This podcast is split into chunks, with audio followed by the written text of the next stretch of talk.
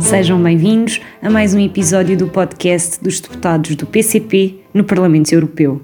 Neste episódio, João Ferreira, deputado do PCP no Parlamento Europeu, conversa com a deputada do PCP na Assembleia da República, Paula Santos, sobre a questão da vacinação. Uma das formas mais eficazes de combater a pandemia de Covid-19 é a vacinação. É concretizarmos a vacinação o mais rapidamente possível em cada país, desejavelmente em todo o mundo.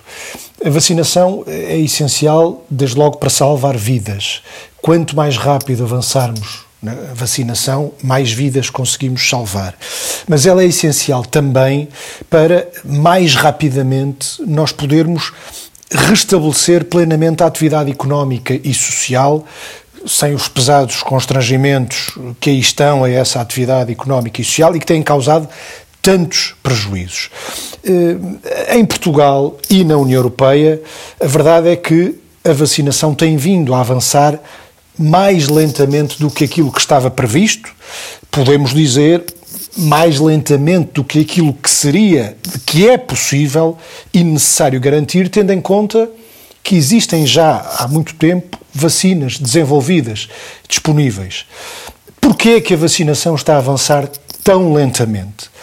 Uh, se olharmos para os objetivos que foram fixados no, para o primeiro trimestre de 2021, onde se esperava que tivesse já um mínimo de 80% da população com mais de 80 anos vacinada, isso não aconteceu, senão num número reduzido uh, de Estados-membros da União Europeia, e onde se esperaria que também uh, 80% do pessoal de saúde estivesse igualmente vacinado, pelo menos, e isso também não aconteceu na generalidade dos países da União Europeia. Agora seria a altura de estarmos já a avançar para a vacinação da generalidade da população, eh, estando a níveis eh, bastante mais avançados do que aquele que estamos neste momento. Porquê é que isto acontece? Eh, talvez seja útil, antes de respondermos esta pergunta, vermos um pouco da história, do que foi a história da resposta da União Europeia ao surgimento desta pandemia.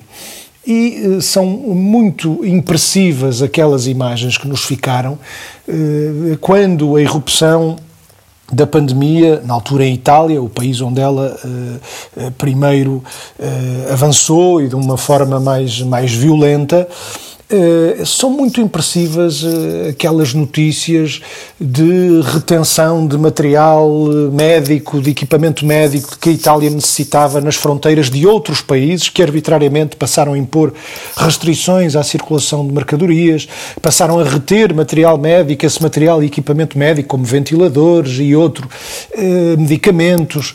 Eh, não permitindo o acesso eh, da Itália a esses equipamentos, a esse material, mesmo tempo que começámos a ver outros países fora da União Europeia, eh, o caso da China, que, onde, que aterrou com aviões em Itália cheios de ventiladores, o caso de Cuba, que aterrou em Itália com pessoal eh, médico para assistir as autoridades de saúde italianas, caso da Rússia, que aterrou em Itália com equipas militares para proceder a determinadas operações de desinfecção de ruas e de equipamentos. Ora, houve um profundo contraste entre esta resposta que alguns países deram naquela primeira hora de aperto e um voltar de costas de outros países que se esperaria se mobilizassem nessa ajuda, designadamente países da União Europeia. Ora, esta imagem impressiva ficou. E a verdade é que houve a intenção, num segundo momento, de contrariar esta primeira má impressão, ou seja, uma segunda oportunidade para criar uma, uma boa impressão, sendo que a vacinação era crucial nesta, nesta, nesta segunda oportunidade. E por isso se preparou um processo de vacinação eh, ao longo de todo o segundo semestre de 2020, a União Europeia pôs em marcha uma estratégia de vacinação. Qual é o problema desta estratégia? É que, eh, e ela está em grande medida na origem dos atrasos que nós estamos a verificar hoje no avanço da vacinação, na disponibilização de vacinas, o grande problema é que essa vacinação assentou exclusivamente em contratos que a União Europeia decidiu fazer através da Comissão Europeia com seis grandes consórcios multinacionais, com seis grandes multinacionais do setor farmacêutico para produzir as vacinas. A União Europeia, através desses contratos, financiou com recursos públicos a produção de vacinas financiou a fase de investigação e desenvolvimento, financiou seguros de risco, comprou antecipadamente as vacinas. Os seguros de risco visavam assegurar, acautelar a hipótese da investigação não produzir resultados, não se chegar no final a uma vacina. Isso foi acautelado eh, com eh, seguros financiados com recursos públicos, constituídos a favor das empresas farmacêuticas. E, portanto, além de financiar a investigação, de constituir estes seguros, a União Europeia comprou antecipadamente as vacinas. Mas não ficou dona da invenção, daquilo que as empresas vieram a inventar, estes consórcios farmacêuticos vieram a inventar. Ou seja, a propriedade sobre a invenção ficou do lado das farmacêuticas. E, uma vez desenvolvido o produto, desenvolvida a vacina, e neste momento há quatro vacinas disponíveis fruto destes, destes contratos eh, que a União Europeia estabeleceu com os consórcios farmacêuticos, foram eh, a BioNTech Pfizer, a Moderna, a AstraZeneca, a Johnson Johnson, estas quatro já com vacinas obtidas, há ainda outros dois, a Sanofi GSK e a CureVac, que estão numa fase ainda de desenvolvimento das respectivas vacinas, mas as outras quatro começaram a ser produzidas pelos, pelos respectivos uh, consórcios farmacêuticos. Ora, uh, os contratos que inicialmente eram secretos uh, vieram a ser revelados, em parte, fruto da pressão pública, e sabemos hoje que foram contratos verdadeiramente leoninos para as empresas farmacêuticas. A União Europeia, a Comissão Europeia, não acautelou de uma forma elementar o interesse público nestes contratos. as empresas farmacêuticas, para além do financiamento público que tiveram, não tiveram praticamente obrigações nos contratos, limitam-se a, a, a, ter de fazer os seus melhores esforços, sendo que não é, é uma, algo muito subjetivo avaliar em que medida estão ou não estão a fazer os seus melhores esforços. Não há um, um calendário obrigatório de entregas, não há, um, não há penalização por incumprimento dessas entregas, eh, mesmo na fixação dos preços de custo eh, ou no período em que irão vigorar os preços de custo para, para que os Estados-membros possam comprar estas vacinas. Esse período uh, foi, uh, é um período muito restrito, e fim desse período as empresas poderão fixar os valores, os preços das vacinas a, um nível de preços de mercado, mas pior é que, estando nós dependentes destas empresas e unicamente destas empresas para a produção de vacinas, cedo elas revelaram dificuldades nessa produção, em, em, eh, dificuldades em acompanhar o ritmo de produção que estava previsto. Houve também toda uma polémica uh, relacionada com uh, aquilo que alguns consideraram ser, e existem evidências nesse sentido, uma gestão das multifarmacêuticas, dos pedidos das multinacionais farmacêuticas, dos pedidos, da resposta aos vários pedidos em função dos seus interesses comerciais, uh, ou seja, a União Europeia tinha feito a compra antecipada, estava, era dinheiro em caixa garantido. Ora, há quem, há quem acusa as farmacêuticas de terem começado a responder a, necessidade, a encomendas feitas a partir de outros sítios, de fora da União Europeia. Uh, isso parece ser um, um, um dado adquirido, mas, sobretudo, como só elas a podem produzir, só elas são detentoras da invenção, da patente que foi financiada com recursos públicos, só elas podem produzir e não têm capacidade de produção suficiente. Neste momento, os níveis de vacinação estão relativamente baixos. Nós andamos na casa dos 20% em termos médios, ligeiramente abaixo dos 20% de população que já levou alguma dose de vacina na União Europeia. Se olharmos para a população totalmente vacinada, ou seja, aquelas que já levaram duas doses das vacinas, porque as vacinas que até agora estão a ser administradas, todas elas, as três, eh, exigem eh, duas doses de vacinas, a, a população totalmente imunizada eh, anda na casa dos 6%, com variações de Estado-membro para Estado-membro, mas em qualquer caso inferior aos 10%. Ora, Uh, perante este, este cenário, o que é que é necessário fazer-se? O que é que seria necessário fazer-se? Uh, algo a que a União Europeia tem vindo a resistir. Uh, e a Comissão Europeia, em particular, tem vindo a resistir. Em primeiro lugar, seria o levantamento da patente, de forma a permitir a produção de vacinas num conjunto mais alargado de instalações e de países. Existe capacidade produtiva instalada que poderia, neste momento, estar a produzir vacinas e não está, porque apenas aquelas empresas e, e, aquelas instalações onde essas empresas entendem poder produzir estão a ser mobilizadas. Por outro lado, sabemos hoje que existem vacinas produzidas por outros países fora da União Europeia, fora deste quadro de parcerias público-privado eh, criado pela, eh, pela Comissão Europeia. Eh, existem outras vacinas disponíveis, aliás, que outros países estão a comprar, diversos países estão a, a comprar, inclusive a países da União Europeia. Vários Estados-membros avançaram para compras de vacinas, como o caso da vacina russa ou chinesa.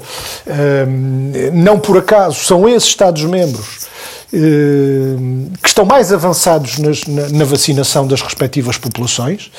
Eh, a verdade é que a União Europeia tem eh, resistido eh, e, tem eh, mostrado total indisponibilidade para, seja levantar, atuar no sentido de levantar as patentes, como vários países já defenderam, e a própria Organização Mundial de Saúde, e tem também mostrado uma total indisponibilidade para diversificar opções de compra fora deste leque restrito de vacinas que foram disponibilizadas através dos contratos que a própria União Europeia celebrou.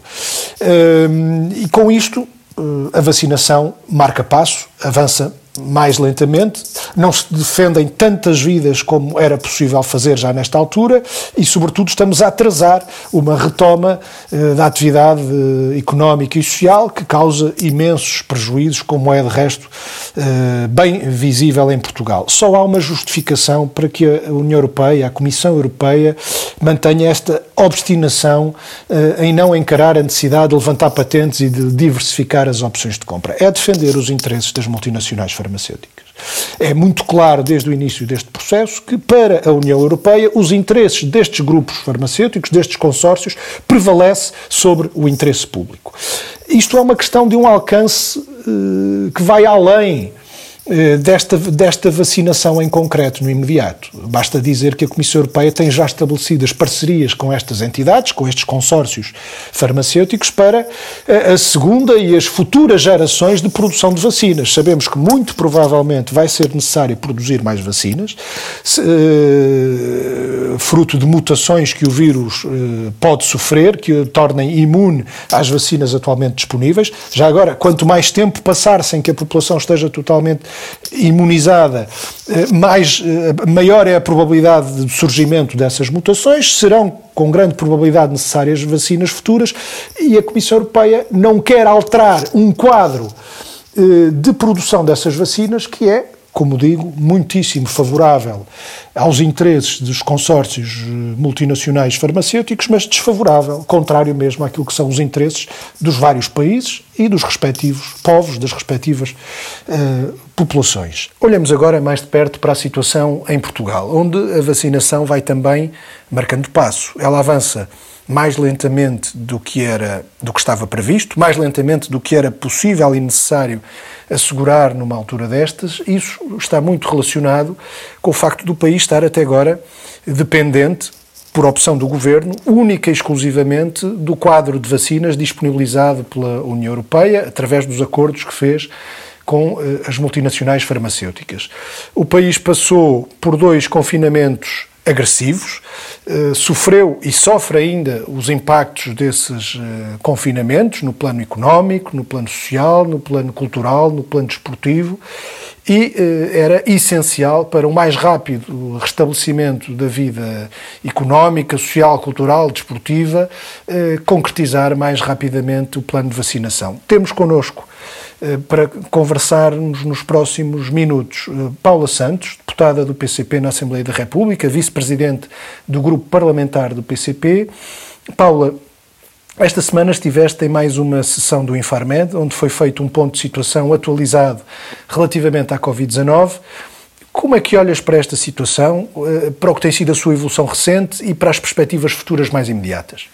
A situação epidemiológica hoje do país, de facto, é bastante diferente daquela que se verificou no início deste, deste ano. O, a incidência uh, da infecção está em valores uh, bastante inferiores àqueles do início do ano.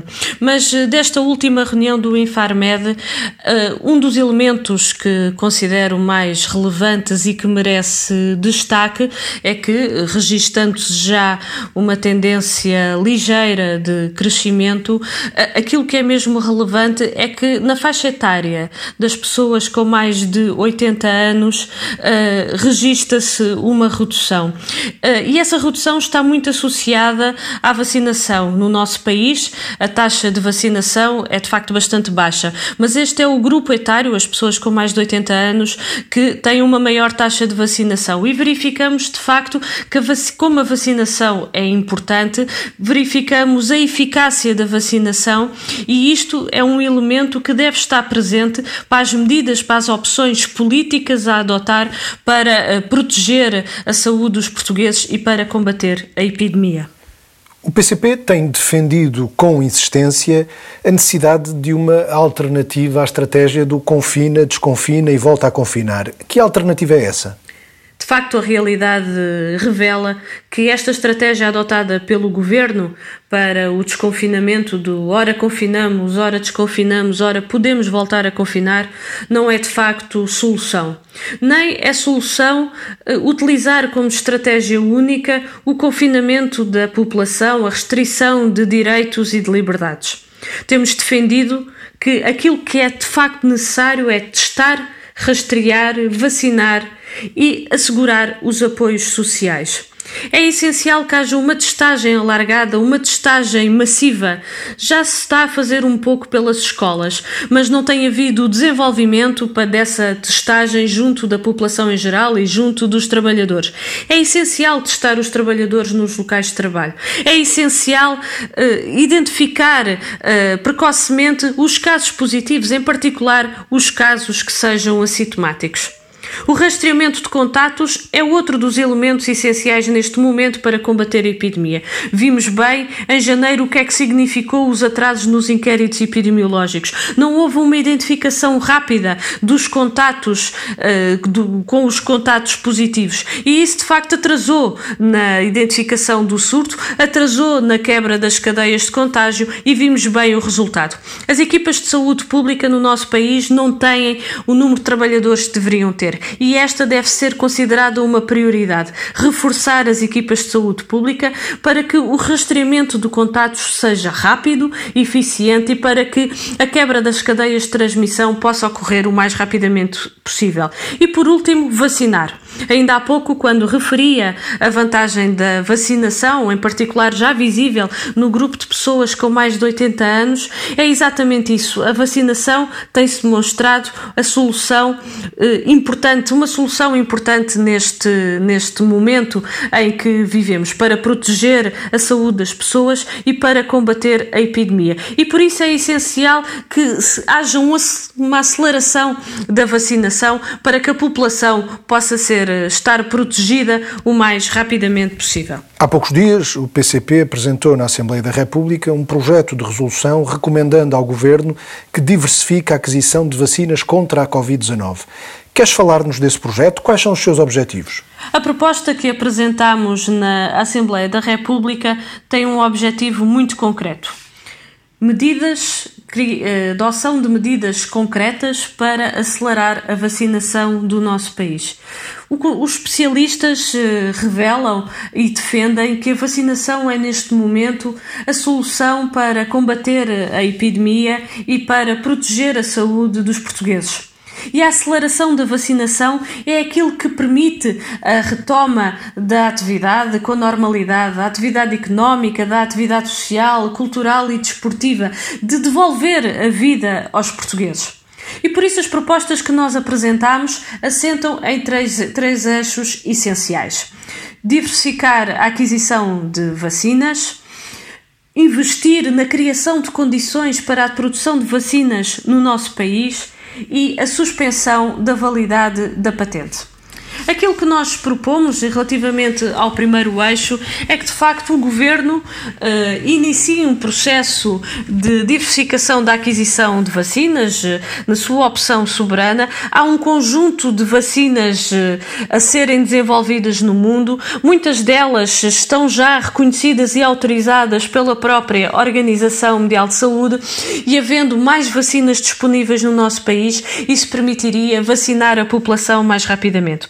O processo de vacinação contra a Covid-19 no nosso país tem sido marcado pela escassez de vacinas. Os conjunto, o conjunto de atrasos, de incumprimentos pelas empresas farmacêuticas, a que acresce agora o conjunto de questões suscitadas em relação à vacina da AstraZeneca e da Johnson Johnson, só vem criar constrangimentos e dificuldades à implementação do plano de vacinação que foi definido. É importante ter presente o seguinte: estava previsto no primeiro trimestre de 2021, o país receber 4,4 milhões de vacinas. Pois bem, não recebemos mais do que 2,2 milhões de vacinas. Estamos a falar de menos 2 milhões de vacinas que recebemos no primeiro trimestre. No segundo trimestre, estava previsto inicialmente recebermos 11,2 milhões e, após revisão, agora só está previsto cerca de 9 milhões. E isso, se não houver mais contratempos, o que a registar pelos primeiros três meses é pouco provável. Da população vacinada, somente 16% da população tem a primeira dose e 6% da, da população a vacinação completa. Estamos a falar de facto de valores muito baixos e a este ritmo de vacinação facilmente se compreende que não é possível cumprir com os objetivos que foram traçados de se ter 70% da população adulta vacinada no final do verão. Por isso, aquilo que é emergente neste momento é de facto encontrar soluções alternativas na compra de vacinas. Vários países da União União Europeia já o fizeram ou, ou preparam-se para o fazer. E, portanto, ficar dependentes de acordos estabelecidos entre a União Europeia e as empresas farmacêuticas neste momento não é a solução, como temos verificado nestes últimos meses. E, portanto, aquilo que o PCP defende e que considera que é absolutamente emergente e necessário neste momento é de facto que o governo, na sua opção soberana e decisão soberana, que encontre uh, soluções que faça caminho para que haja mais vacinas disponíveis no nosso país. O segundo, o segundo eixo da nossa proposta prende-se com a necessidade de criar condições no nosso país para a produção de vacinas. Hoje não temos esta capacidade, mas eh, esta é uma matéria também do futuro, é uma matéria também de soberania e é uma matéria que também é importante para que o país não fique dependente de terceiros. Vemos neste processo de, de, vacinação, como esta capacidade tem sido relevante e importante para que uh, possamos uh, também produzir vacinas no nosso país e possamos também ter esta, uh, esta capacidade de dar resposta às necessidades do nosso país. E, por último, a suspensão da validade das patentes. A vacina é um bem público e, portanto, ela deve ser considerada dessa forma e, neste sentido, deve estar ao serviço uh, dos povos, dos interesses dos povos e deve estar, deve estar ao serviço da humanidade. Não é isso que temos assistido para as empresas farmacêuticas. A vacina não é mais do que uma oportunidade de negócio, aliás, como temos assistido nesta guerra comercial entre várias empresas. Também não podemos deixar de ter presente que as vacinas que neste momento estão a ser desenvolvidas, elas foram desenvolvidas com recurso a dinheiros públicos. Portanto, este também é um aspecto que deve estar importante, deve estar em cima da mesa, que e é importante que seja considerado. E por isso, até fazendo, uh, atendendo aos apelos, incluindo ao apelo da própria Organização Mundial de Saúde, que já apelou a que as empresas farmacêuticas partilhem informação para que haja uma maior capacidade de produção de vacinas no mundo, defendemos que o nosso país, naturalmente no âmbito da Organização Mundial de Saúde, uh, intervenha no sentido da suspensão da validade das patentes para que possamos uh, aumentar a produção de vacinas e, por esta via, também uh, vacinar a população, as pessoas, mais rapidamente. E como vês o resultado da votação do projeto? Uma vez mais, PS, PSD, CDS, PAN, Iniciativa Liberal e Chega impediram que as propostas do PCP fossem aprovadas. Para estes partidos, Portugal deve manter-se amarrado aos acordos estabelecidos entre a União Europeia e as empresas farmacêuticas, que já revelaram que não são solução para o problema que enfrentamos. Não obstante este resultado, entendemos que as propostas que fazemos são execuíveis, são necessárias e são a solução para dar resposta à pandemia. A vida dá-nos razão. O conjunto de especialistas refere a importância da vacinação e por isso não desistimos. Iremos continuar a intervir e a lutar para que as soluções que são necessárias para enfrentar a pandemia e proteger a saúde dos portugueses, retomar a atividade económica, social, cultural e desportiva sejam uma realidade. Vamos continuar a lutar para que haja mais vacinas no nosso país, para que se diversifique a sua compra e para que o nosso país invista na criação de condições para produzirmos a vacina em Portugal, como para além invista na área área do medicamento, na investigação nesta, nesta área, para que possamos ter mais capacidade e mais soberania e estarmos menos dependentes do exterior. Como também vamos continuar a lutar para que as vacinas sejam consideradas um bem público e para isso não podem estar sujeitas a patentes nem aos lucros das empresas farmacêuticas. Devem estar sim ao serviço dos interesses do povo, dos povos e da humanidade. Muito obrigada por terem assistido. O podcast dos deputados do PCP no Parlamento Europeu regressa na próxima semana. Fiquem bem.